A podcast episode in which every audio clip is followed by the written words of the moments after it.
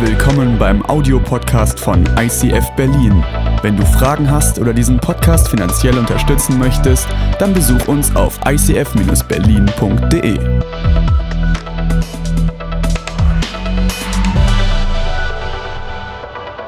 Cool, dass ihr heute da seid. Zwar haben wir ein, ein kleines Spiel für euch vorbereitet. Mentimeter hatten wir schon lange nicht mehr. Es ist ein Online-Umfragetool. Äh, es geht, wie gesagt, um das Thema Macht heute und wir wollen uns mit diesem Thema Macht auseinandersetzen. Also erste äh, Aussage, mit Macht verbinde ich grundsätzlich etwas Negatives. Zweite Aussage, jeder ist seines eigenen Glückes Schmied. Es fällt mir leicht, Entscheidungen anderen zu überlassen.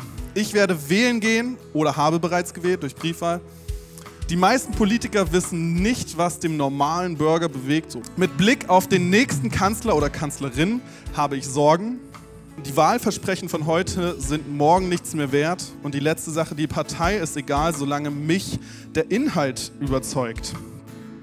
Ja, also es ist weitestgehend in der Mitte. Das heißt, die einen sagen ja, die anderen sagen nein. Es, was krasses ist hier äh, starke Zustimmung für ich werde wählen gehen. Halleluja, danke. Sehr gut, wir sind eine vorbildliche Kirche. Alle gehen wählen. Ähm, ansonsten ist es sehr breit verteilt. Oh, hier sieht man sogar noch so äh, bei, dem, bei der Sache ist auch interessant. Hier mit Blick auf den nächsten Kanzler äh, habe ich Sorgen. Manche, also viele ja, aber auch viele überhaupt nicht. Also es, äh, ansonsten verteilt sich das schön, aber jeder ist seines eigenen Glückes Schmied. Eher ja als eher nein. Auch interessant, also ihr werdet sehen, oder es sind unterschiedlichste Meinungen im Raum. Ich bin gespannt, äh, wie André das jetzt in seiner Predigt äh, analysieren wird. Äh, die Predigt wird heute von André Schönfeld kommen, deswegen lasst ihn mit einem herzlichen Applaus willkommen heißen.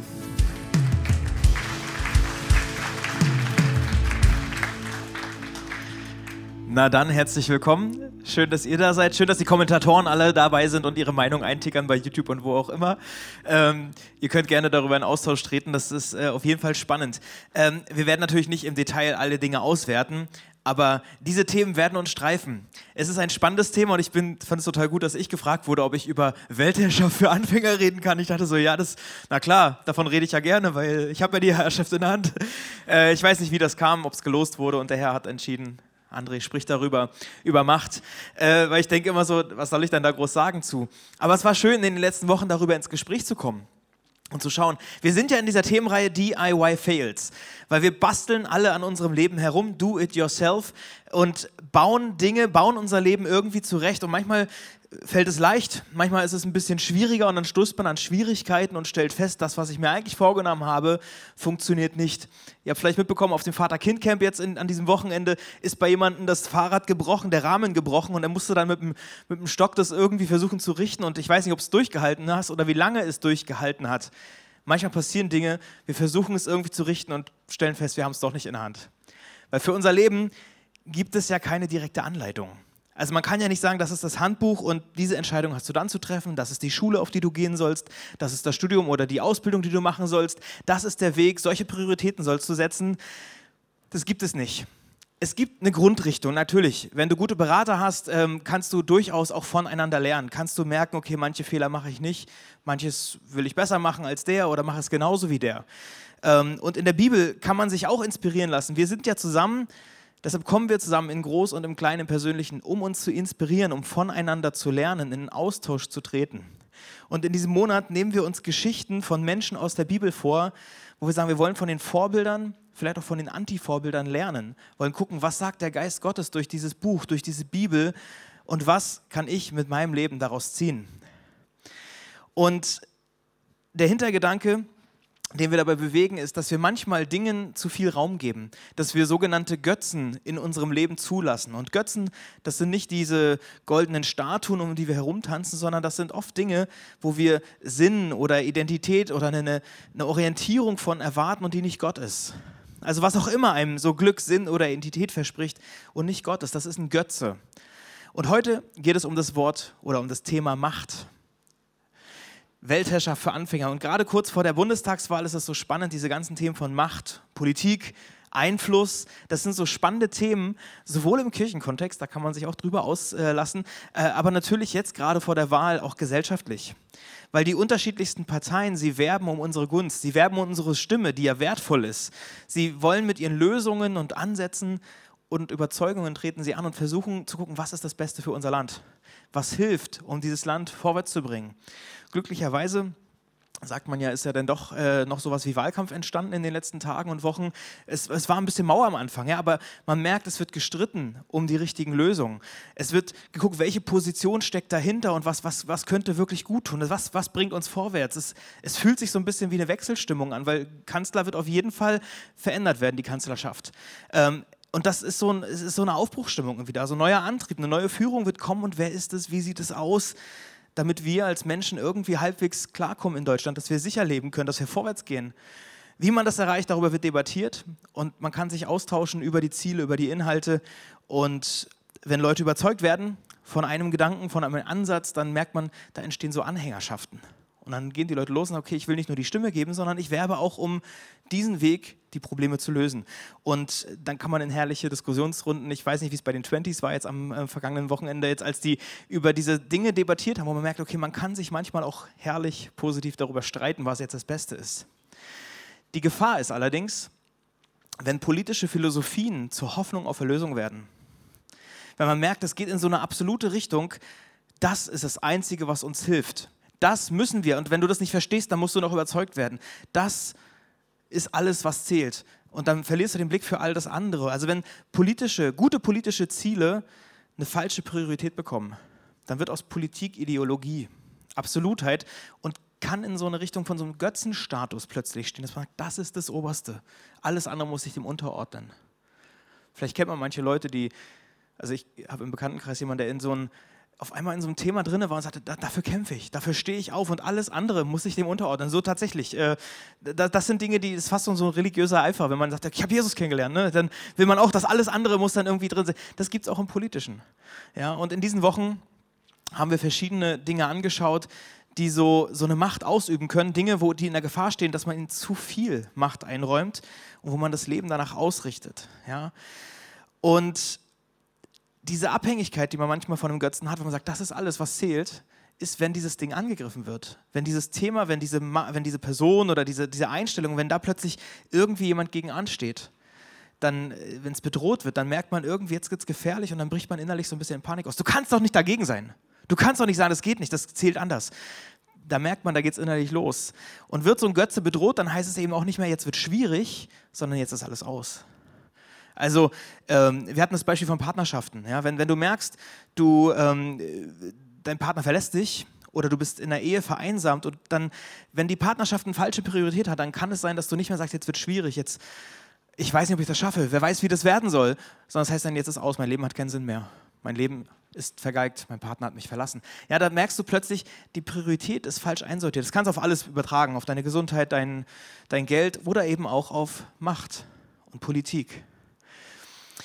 Timothy Keller ist ein äh, Pastor aus, den, aus New York und er hat ein Buch geschrieben, aus dem wir uns ein paar Inspirationen für die Serie geholt haben. Es ist nicht alles Gott, was glänzt. Und er schreibt zum Thema Macht und Politik, dass in den USA viele Anhänger der Verliererpartei davon reden, dass sie das Land verlassen würden. Dass sie das Land verlassen wollen und ich hole mir dann ein Grundstück woanders. Wenn der oder die an die Macht kommt, dann wandere ich aus. Das hat er geschrieben, bevor Obama an die Macht gekommen ist, bevor Obama Präsident wurde. Also gab ja noch Trump danach und Biden aktuell. Aber auch damals waren die Vorbehalte gegen den Gegenkandidaten so groß. Er schreibt zum Beispiel von einer 90-jährigen Dame, die sagt, sie, ihr ist aufgefallen, dass am Ende, wenn die Wahl durch gewesen ist, am Ende hat, hat der Präsident, war immer noch Präsident vom ganzen Volk, auch wenn man Dinge anders gesehen hat. Aber am Ende hat man gesagt, das ist immer noch unser Präsident. Das hat sich gewandelt, hat sie beklagt. Das ist nicht mein Präsident. Man, sie sagt, man ähm, definiert sich mehr und mehr durch Abgrenzung. Und dieser Trend in den US-amerikanischen Wahlkämpfen zumindest hat sie beschrieben, dass es sehr sich verlagert hat, dass man nicht über die Ziele und Wege streitet und sagt, du hast halt eine komische Ansicht und ihre Idee ist völlig, das geht nach hinten los, sondern man ist plötzlich auf einer persönlichen Ebene gelandet und sagt, der politische Gegner ist böse. Das, was, wenn Sie da sind, dann, dann, versucht man ihn zu diskreditieren und fertig zu machen. Wenn der eigene Politiker nicht an der Macht ist, dann ist es so, als würde man sterben wir können doch unter dem oder unter der nicht leben. Da sieht man, die Angst vor der Zukunft kann auch in so eine ganz komische, irrationale Angst äh, hineingehen und dann, äh, ist es irgendwie ganz komisch. Für Keller ist es so, dass was er in den USA beachtet, er beobachtet ein klares Zeichen, dass viele Menschen, Politikern oder den Parteien mit ihren Weltanschauungen einen Stellenwert eingeräumt haben, den eigentlich Gott, der Gott eigentlich zusteht. Ob wir bei uns eine ähnliche Entwicklung mitmachen, das könnt ihr überlegen, wie hier der Wahlkampf geführt wird, in welcher Vehemenz Diskussionen laufen. Da könnt ihr kann jeder natürlich mit äh, gestalten, äh, aber auch mit äh, beurteilen, was dort so läuft. Die Erwartungen, die an die Politik auch in Deutschland gelegt werden, scheinen sehr hoch. Weil alles, was da so gerade gelöst werden soll, das ist ja doch sehr breit und umfassend, so von Klimawandel über die Renten und äh, die Außenpolitik, Investitionsstau und Staatsverschuldung. Das sind alles so Themen, die irgendwie hochkommen und die Fragen, ist jetzt so mehr Kapitalismus wichtig? Ist kapitalistische Elemente am Markt, sind es die Lösung in Bezug auf äh, Wohlstand oder ist es Gift für Wohlstand? Mehr Freiheit oder mehr Kontrolle? Den Sozialstaat jetzt noch ausbauen oder sollte man ihn kleiner machen? Was sorgt für mehr Gerechtigkeit? Darüber wird ja debattiert. Viele beklagen sich über die Politik, weil sie manchmal nicht mehr so richtig zu dem stehen, wofür sie mal angetreten sind. Korruption wird immer wieder hochgeholt oder zumindest Lobbyismus, dass es grenzüberschreitende Formen annimmt und man fragt sich, was ist denn los mit den Parteien? Ist das Werteverständnis, das man sich mal gegeben hat, wird es noch beachtet oder nicht? stimmt man auch mit dem überein, was man sich als Grundwert gegeben hat? Auch Fragen, die du für dein Leben oder die wir als Kirche uns immer wieder stellen müssen. Erleben wir die Grundwerte, die wir uns gegeben haben? Erlebt man die dann noch?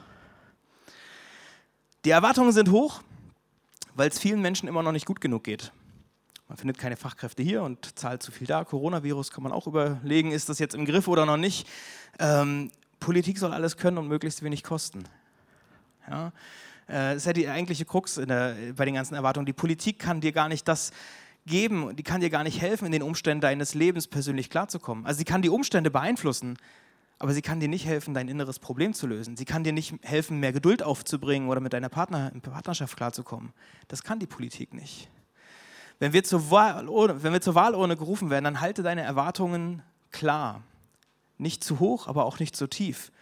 Deine Lebensumstände, die können noch so schön sein und dennoch hast du keinen inneren Frieden. Die Politik kann dir keine Kraft geben, um tragische Zeiten deines Lebens zu managen. Der Sinn oder die Lehre im Menschen, die wird nicht durch Politik, durch mehr Geld, durch mehr Zuwendung, durch mehr Anstrengung, durch mehr Chancengleichheit gefüllt werden. Das Problem von uns Menschen ist die Trennung von Gott. Und deshalb müssen wir hier ansetzen. Die Beziehung zu Gott muss wiederhergestellt werden. Das ist das eigentliche Problem, was wir Menschen mit uns tragen. Und die Bibel hat ein mega gutes Beispiel für diese Heilung, für, diesen, für diese Wiederherstellung. Es gibt eine Geschichte von einem Mann, dessen Streben nach Macht ihn zum mächtigsten Menschen der damaligen Welt gemacht hat. Wir befinden uns 600 Jahre vor Christus. Das babylonische Reich, das ist zur Weltmacht aufgestiegen. Es hat die Assyrer und die Ägypter abgelöst und die Babylonier, sie haben Israel und Jerusalem erobert. Sie haben israelische Fachleute, Kunstschaffende, Militärs, sie haben Wissenschaftler nach Babylon entführt und verschleppt und nahezu die gesamte damalig bekannte Welt, sie stand unter der Herrschaft von König Nebukadnezar. Ein ganz großer Feldherr. In der Geschichtsschreibung wird viel über ihn geschrieben und auch die Bibel hat Berichte über ihn. Der biblische Bericht offenbart eine Schwäche. Für die Leute, die in den Bible-Track ab morgen einsteigen, ihr werdet darüber Dinge lernen und lesen. Äh, das Buch Daniel hat über Nebukadnezar einige Dinge aufgepackt, ja. Und es das heißt an einer Stelle, dass er eine Schwäche hat, nämlich Schlafprobleme und Ängste. Im zweiten Kapitel liest du davon, dass sie nachts Träume heimsuchen. Und das öffnet seine Ängste. Es ist, zeigt, was in seinem Inneren los ist. Die tiefsten Ängste werden offenbar. Er sieht in seinem Traum so eine riesige Statue. Vielleicht ist es ein Blick auf sich selbst so, ne? dass so sollen die Leute ihn sehen, so sieht er sich selbst als den mächtigen, den großen, unbezwingbaren Helden, der Riese, der alles überragt. Ja, so ich bin, ich bin Krösus, ich bin der, der es kann, ich hab's drauf. Ja. Manch einer äh, sieht sich vielleicht auch so in dem Licht, zumindest wenn man so das Insta-Profil anguckt, könnte man denken, ja, die stellen sich auch so dar, als ob sie die Helden wären. Ja. Aber bei diesem Bild, da, waren, da war der Boden, da war das die, vom Standbild, das war, die Füße, die waren aus, aus, ähm, aus Ton und die Figur fällt plötzlich in sich zusammen und, das wird, und das ist völlig erschreckend, weil er sieht sein Bild plötzlich zerstört und dann wird er wach, schweißgebadet und sagt im Daniel 2, ich habe einen Traum gehabt, der hat mich so beunruhigt, der hat mich sehr beunruhigt. Ich möchte wissen, was es mit dem Traum auf sich hat. Sehr oft vermeiden Menschen an Machtpositionen es über ihre Ängste und Schwächen zu reden. Ich habe sogar mal gelesen, dass Menschen in Machtpositionen nichts mehr fürchten, als dass eine Schwäche offenbar wird. Weil sie haben Angst vor dem Gegner, Angst vor den Kontrahenten, die da einsteigen und sagen, genau da setzen wir an, du bist gar nicht äh, geeignet dafür. Ja? Wenn du, wenn wir, wenn ich in Position komme, wo wir Macht oder Verantwortung tragen, dann lass uns daran üben, unsere Ängste zu besprechen im geschützten Rahmen, im richtigen Raum, äh, Schwächen zu thematisieren, weil sie sonst auf anderen Wegen kommen werden. Sonst passiert es nachts, dann wenn keiner da ist. Es kommt sowieso. Die Frage ist, wo? Ich glaube, dass jeder von uns Macht inne hat und ich denke auch, dass Macht nichts grundsätzlich Schlechtes ist, sondern es hat auch etwas mit Verantwortung, mit Gestaltung, Spielraum zu tun. Wenn du für andere Menschen Verantwortung trägst, vielleicht in einem Team irgendwo mitarbeitest, wenn du eine Gruppe, Teil einer Gruppe bist, dann bist du im Einfluss. Wenn du ein Teil einer Familie bist, dann hast du einen Einfluss, dann hast du einen Grad von Macht und dann kannst du von Nebukadnezar lernen. Und manche Geschichtsschreiber, sie gehen davon aus, dass Nebukadnezar einen Antrieb hatte, der aus einer sehr tiefen Unsicherheit kam. Ja, dass er in sich eigentlich gar nicht so richtig sicher war, wer er eigentlich ist. Und er hat ständig versucht, die Dinge in Kontrolle zu behalten. Ähm, und dieses Muster, das kann sich auch bei uns im Leben einnisten wenn du in der Familie bist, dass du, oder in einem Team, ja, dass, dass du immer die Kontrolle haben willst und allen die Entscheidungen abnimmst. Das kann ein Zeichen sein, dass du die Macht kontrollieren möchtest, was passiert. Eine Unsicherheit, ob die anderen das überhaupt richtig machen würden. Vielleicht auch ein Machtspiel, vielleicht auch ganz tiefgründig oder unbewusst, dass es einfach läuft. Manch einer datet äh, und, und, flirtet immer wieder mit, äh, mit Frauen und vielleicht gar nicht, weil er sie interessant findet oder schön findet, sondern weil er das Gefühl braucht, dass ich es in der Hand habe, dass sie macht, was ich sage. In der Kirche gibt es das auch, dass, dass Leute manchmal in 20 Teams mitarbeiten und du denkst von außen, ja, ist ja wunderbar, super, endlich mal einer, der engagiert ist, der ist ja so aufopfernd. Vielleicht braucht die Person aber auch nur das Gefühl, dass sie überall die Finger mit im Spiel hat. Macht, mitzumachen. Und wir kennen alle Leute, die haben immer die neuesten Infos, verbreiten die, erzählen darüber. Wenn, wenn du irgendeinen neuen Skandal wissen willst, dann gehst du zu der Person. Wenn du wissen willst, wer hat gerade Erfolg gehabt, welche schmutzigen Geheimnisse gibt es, dann fragst du die Person aus. Ja? Und es kann sein, dass dahinter in der Person dieses Ding, ich will die Meinung beeinflussen, ich will meine Macht über mein Wissen, was ich so habe, ich will das auskosten, damit ich die Wichtige bin, die die Meinung beeinflusst. Auch das sind Dinge, wo Macht plötzlich in unserem Alltag irgendwie eine große Rolle spielt, ganz unbewusst vielleicht. Und bei Nebukadnezar wird in diesem Traum seine eigentliche Ohnmacht angetriggert. Ich habe es nicht in der Hand. Meine Füße, mein Fundament ist aus Ton und es fällt zusammen und das ist natürlich schwierig für ihn. Er will wissen, wie man mit diesem Traum umgeht. Damals war das den Menschen oft bewusst, dass Gott auch durch Träume spricht. Und er sucht einen Traumdeuter und Daniel, manche kennen ihn möglicherweise schon, er kommt zum Berater als König, weil er an einer anderen Stelle bereits ähm, durch eine spannende Geschichte ähm, von Gott schon so einen Traum deuten könnte. Ja? Und deshalb kommt er zum König und sagt, gibt ihm diese Botschaft weiter, die Gott für ihn vorbereitet hat. Ja? Also dein selbstgebautes Reich wird vergehen, es wird zerschlagen werden, wenn du nicht umkehrst. Nebukadnezar soll sich in Demut üben. Er soll, er soll Gott an die richtige Stelle setzen, weil er sonst erniedrigt werden wird. Gott sagt dem mächtigsten Menschen der damaligen Welt, dass er, Gott, immer noch drüber steht. Dass er immer noch eins draufsetzt, dass all die Macht, die wir Menschen, die Nebukadnezar hat, all die Dinge, die er in der Hand hat, nicht sind in dem, was eigentlich bei Gott in der Hand ist. Das, was wir aus unserem Leben machen, der Aufbau unseres Lebens mit Haus, Hof, Familie und was auch immer an Karriere dabei ist, all das ist immer noch Gott unterstellt. Also selbst wenn wir ganz oben stehen, es gibt immer noch Gott, der da drüber steht. Nebukadnezar sollte seine Haltung Gott gegenüber korrigieren. Und vermutlich glaubte er an sehr viele Götter, äh, an eine Vielzahl von Gottheiten und er wusste nichts über diesen einen Gott, dem jeder Mensch mal Rechenschaft ablegen soll. Also nicht nur, dass man Gott dient, sondern dass Gott auch fragt, hey, was hast du mit deinem Leben getan? Wie stehst du in der Beziehung zu mir? Und es hat ihn, diese neue Erkenntnis, die war für ihn sehr interessant und beeindruckend und es heißt, dass er sich zu Boden wirft. Daniel 2, Vers 46. Da warf König Nebukadnezar sich ehrerbietig vor Daniel nieder. Er befahl, man solle ihm Opfer darbringen und Weihrauch für ihn verbrennen. Auch da, er, da kommt schon wieder seine innere Haltung durch, dass er einen Menschenkult beginnt. Er sagt, dem müssen wir opfern. Daniel, oh, du bist so gut, du, vor dir werfe ich mich nieder.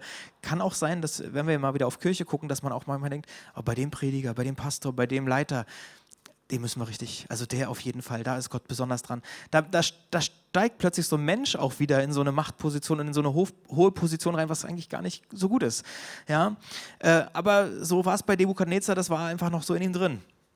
Und dann sagt er zu Daniel, es gibt keinen Zweifel, euer Gott ist der größte aller Götter und der Herr über alle Könige. Er bringt Verborgenes ans Licht, sonst hättest du dieses Geheimnis nie aufdecken können. Der mächtigste Mann der Welt wirft sich zu Boden. Das ist ein Akt der Demütigen, der, der, der steht so zu seinem Widerspruch zu dem, was er sonst gelebt hat. Er gibt plötzlich zu, es gibt noch jemand über ihn, es gibt einen Mächtigeren und Nebukadnezar, ich selbst habe es nicht in der Hand. So ein Bewusstsein brauchen wir.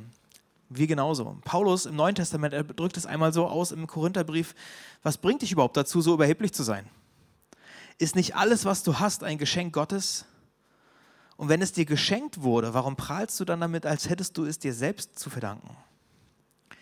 Nebukadnezar hatte sich seinen Auftrieb, Aufstieg selbst zugeschrieben. Die Position, die ich habe, ist gerechtfertigt.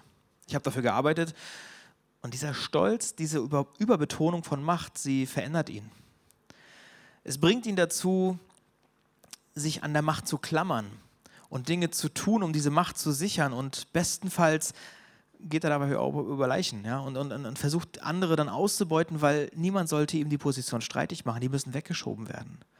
Die Steuern und die Abgaben der Menschen, die haben nicht das Ziel, die Probleme im Volk zu lösen, sondern die Position des Königs zu stärken.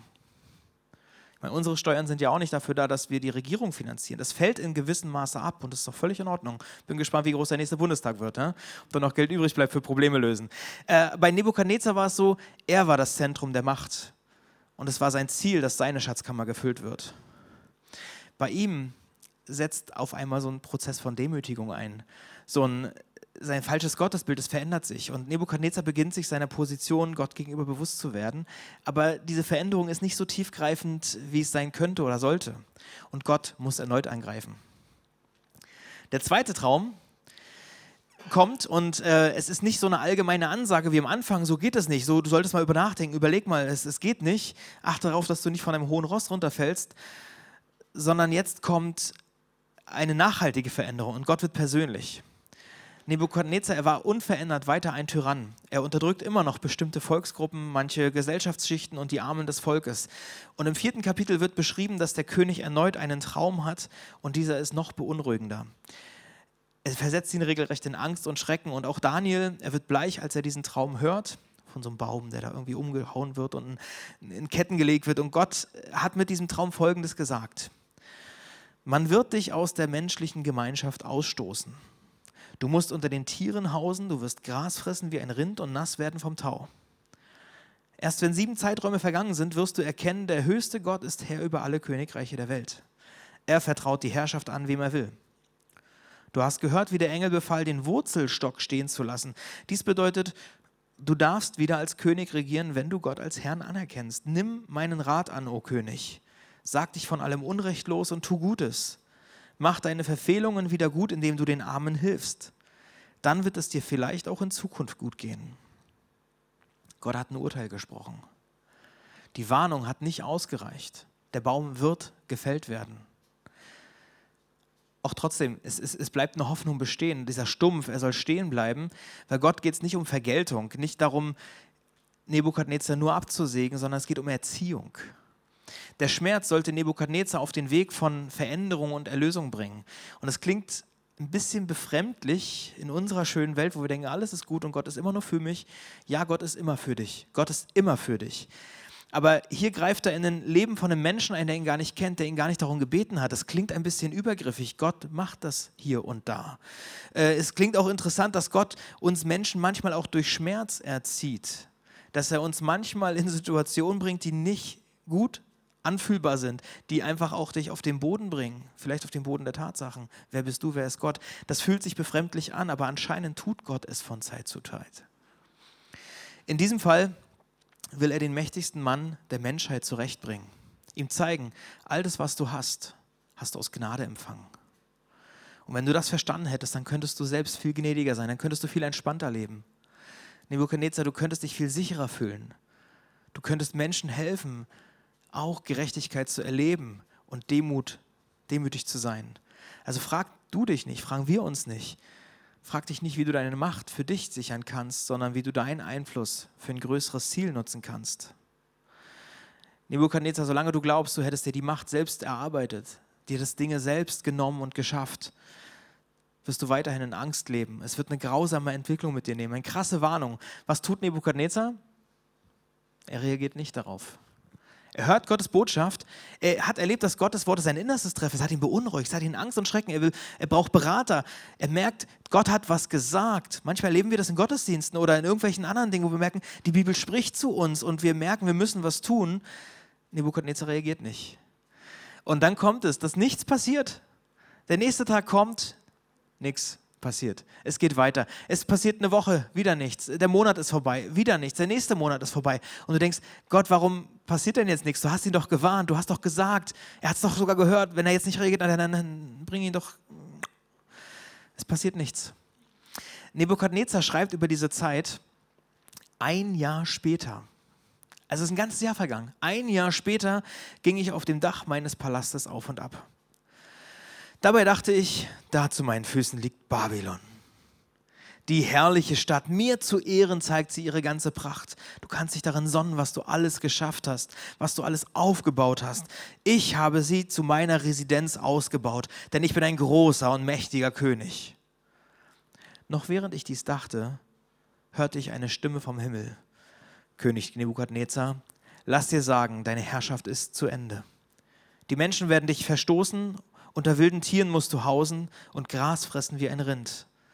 Erst wenn sieben Zeiträume vergangen sind, wirst du erkennen, der höchste Gott ist Herr über alle Königreiche der Welt. Er vertraut die Herrschaft an, wem er will. Sofort erfüllte sich die, sofort, also nicht noch ein Jahr später, sondern sofort erfüllte sich die Ankündigung. Ich wurde aus der menschlichen Gemeinschaft verstoßen und fraß Gras wie ein Rind. Ich wurde vom Tau durchnässt, mein Haar war bald so lang wie Adlerfedern und meine Nägel wie Vogelkrallen. Nebukadnezar wird von etwas befallen, was man sich vielleicht wie so eine Geisteskrankheit vorstellen kann. Er war verwirrt, zu verwirrt, um im Palast bleiben zu können. Er wurde schließlich bei den Tieren untergebracht. Wer sich selbst die Krone aufsetzt, wer seine eigene Macht überbewertet, der läuft Gefahr, unmenschlich und stolz und grausam zu werden. Stolz kann dich zu einem Raubtier machen.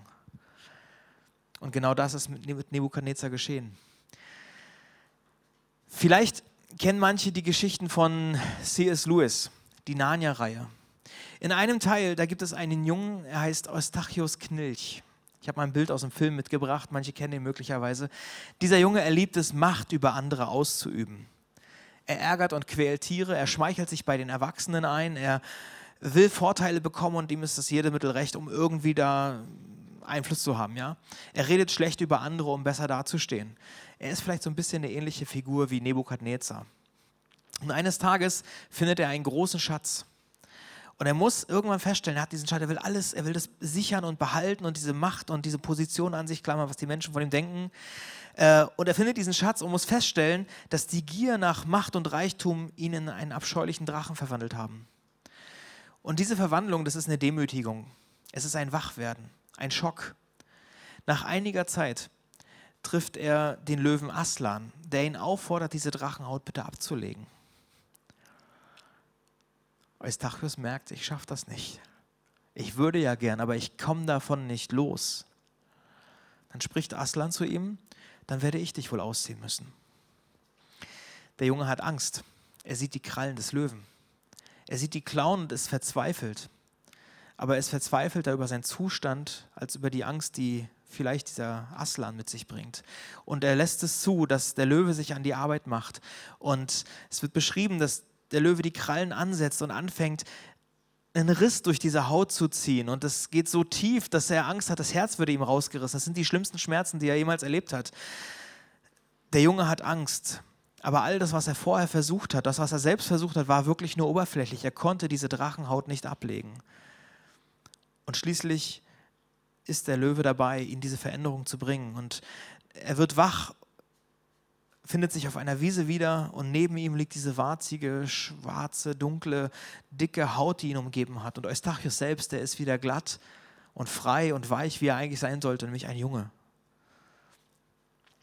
Eine ähnliche Verwandlung macht Nebukadnezar durch. Der Machthunger, der Stolz haben ihn krank gemacht.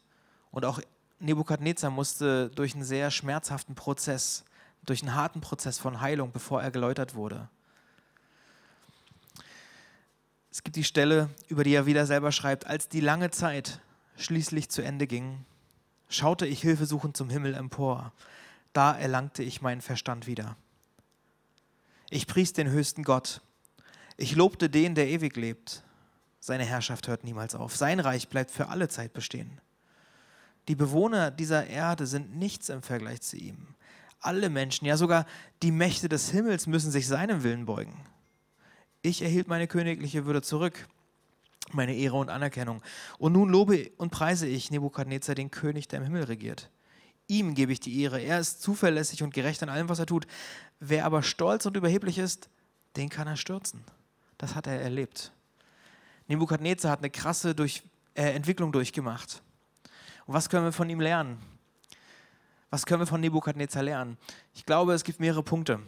Zum einen macht es nicht grundsätzlich schlecht. Gott setzt auch Menschen wieder ein, die damit falsch umgegangen sind, die durch einen Heilungsprozess gegangen sind. Wenn du an eine gewisse Position gekommen bist, egal ob du vorher schon schlimm gemacht hast oder nicht, wenn du an eine, eine, eine Position gekommen bist, dann ist es Gnade, dann ist es ein Geschenk von Gott und dann nimm die Verantwortung der Position an. Füll den Auftrag deines Einflussgebietes gut aus. Gott hat dich nicht ohne Grund an die eine oder an die andere Stelle gesetzt. Füll dieses Gebiet, füll diesen Auftrag, den du damit hast, gut aus. Es geht nicht darum, dass du alles unter Kontrolle hast, sondern dass du deinen Einflussbereich gut ausfüllst. Frag dich, was ist dein Einflussbereich? Wie lebe ich dort? Wofür bist du da? Wo trägst du Verantwortung für andere Menschen? Sorgst du für mehr Gerechtigkeit, für ein gesundes Klima oder geht es dir um deinen eigenen Machterhalt? Verwaltest du deine Aufgabe gut oder liederlich?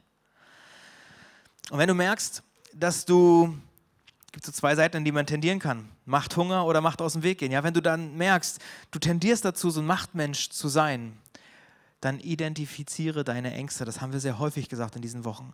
Aber die offenbaren dir so einiges. Identifiziere deine Ängste. Das war bei Nebukadnezar ein Zugang und es hat manche Warnung ähm, bei ihm aufgelöst. Er hat manche Warnung von Gott plötzlich verstanden. Und er musste einen sehr schmerzhaften Weg gehen, um Demut zu lernen. Deshalb mach dir bewusst, du bist nicht das Zentrum der Welt. Das ist für manche eine schwere Erkenntnis, ja.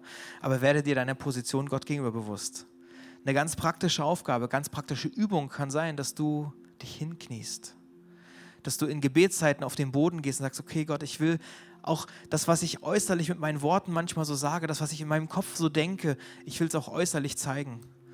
Ich will meine Krone vor dir ablegen, um bewusst mit meiner Körperhaltung auszudrücken, was ich sagen will. Ganz praktisch, suche auch nach Möglichkeiten, um deine Macht zu teilen. Verhelfe andere dazu, eigenverantwortliche Entscheidungen zu treffen. Das kannst du in der Kirche üben, das kannst du in deinem Team üben, in deiner Familie kannst du es üben. Klar, manche Entscheidungen muss der Chef treffen, manche Entscheidungen müssen die Eltern treffen, aber die Kinder sind genauso in Position, dass sie manche Dinge gut entscheiden können.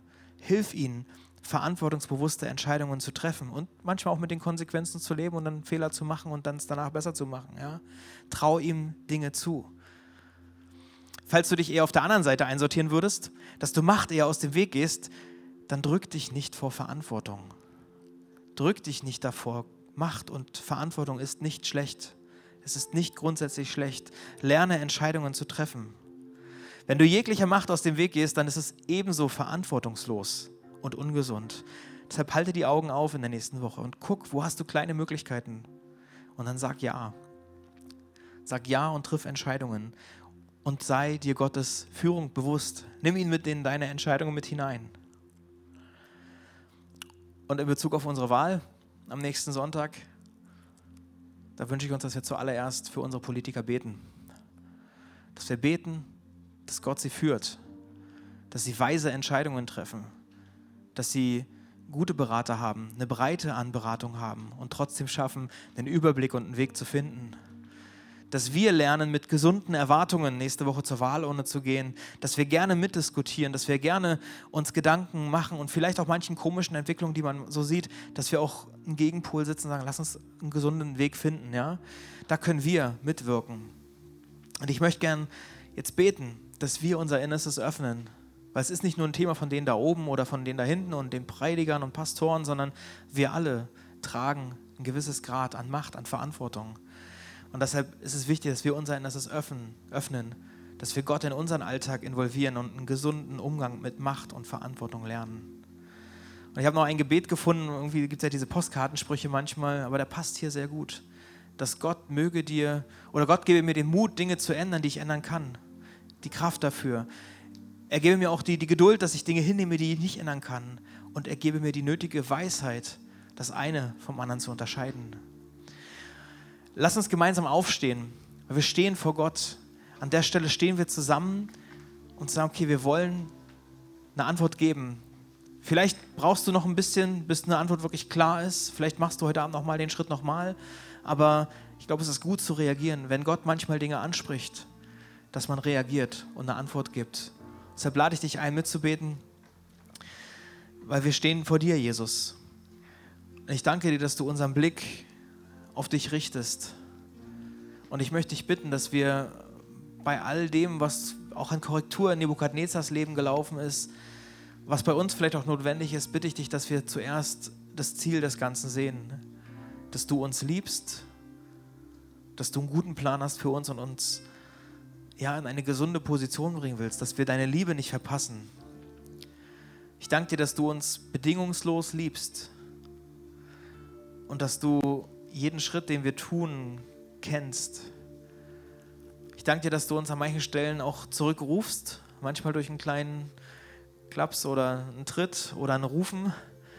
Und weil es passiert ja, dass wir immer wieder falsch abbiegen, dass wir Dinge tun, die nicht richtig sind, dass wir es manchmal nicht so gut drauf haben, ähm, alles so gesund und sauber zu entscheiden und zu tun. Ich danke dir, Jesus, dass du geduldig bist mit uns. Und ich bitte dich, dass du die Schuld, die wir damit auf uns laden, dass du sie uns vergibst und an dein Kreuz heftest, dass wir den Blick wieder frei haben für dich. Und ich danke dir, dass du Teil in unserem Leben sein wirst. Ich bitte dich für die, die manchmal so, ja, die Macht ein bisschen auskosten, weil man es toll findet, in der Mitte zu stehen und der Krösus zu sein. Und es, ich bitte dich, dass du die Seele füllst mit einer Selbstsicherheit, mit einem gesunden Blick, wer wir sind und wer du bist. Ich bitte dich, dass du die Leute, die Macht gerne aus dem Weg gehen, die sich ein bisschen dafür drücken, die, die Angst haben, Verantwortung zu tragen, ich bitte dich um Mut. Und ich bitte dich, dass du uns alle in Situationen führst in dieser Woche, dass wir merken, du hast Schritte für uns und du entwickelst uns weiter und du gibst uns praktische Tipps und Ideen. Und ich bitte dich, dass in diesen Situationen in dieser Woche, dass wir uns daran erinnern, dass du mit uns bist und dass es vielleicht sogar eine kleine Übung ist, ein, ein kleiner Test, ein, ein Herausfinden, wie können wir erzogen werden, wie können wir besser werden, wie können wir vorwärts gehen, Jesus. Ich danke dir, dass du mit uns bist und ich bitte dich ganz bewusst für diese Wahl in der nächsten Woche, dass, dass du uns ja einfach die hilfst, die Erwartung klar zu halten, dass wir für unsere Regierung beten. Wir wollen dich bitten, dass du sie segnest, all diese ganzen Wechselprozesse, in denen wir gerade drin sind. Ich bitte dich, dass du dort Menschen führst und segnest. Aber vor allem bitte ich dich, dass wir genauso unseren Teil einführen und, und, und fühlen und uns auf deinen Weg begeben für unsere Leben, für unsere Position, für unsere Einflussgebiete, dass wir dort ein Licht sind, so wie du ein Licht für uns gewesen bist und immer bist. Jesus, danke für diese Zeit, die vor uns liegt. Und ich bitte dich, dass du uns Schritt für Schritt da durchführst. Amen.